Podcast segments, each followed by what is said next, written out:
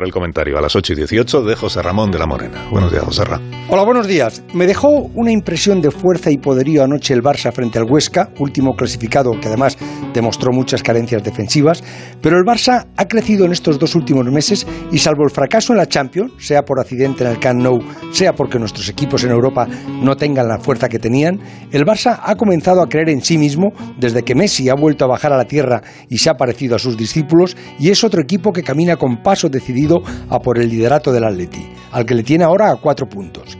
Hay liga y faltan aún 11 partidos. Y el Atleti tiene que ir a Barcelona y el Barcelona al campo del Madrid que esta noche debe resolver la eliminatoria con los italianos del Atalanta, a los que ganó allí 0-1, pero no con brillantez ni superioridad.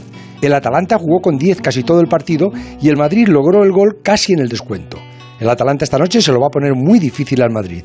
No tienen nada que perder. Practican un fútbol muy alegre, ofensivo, a veces peca de ingenuo o incluso de osado, pero también a veces los convierte en un huracán que se llevan todo por delante.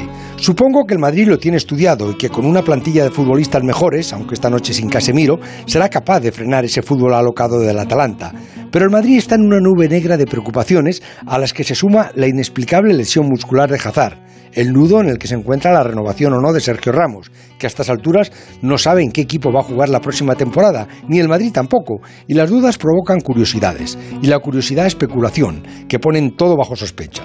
Deberían comenzar a aclararse todos empezando por Zidane, que ayer decía que podría darse el caso que Cristiano regrese al Madrid. Eso precisamente no es aclarar el futuro, es generar más dudas, además totalmente infundadas.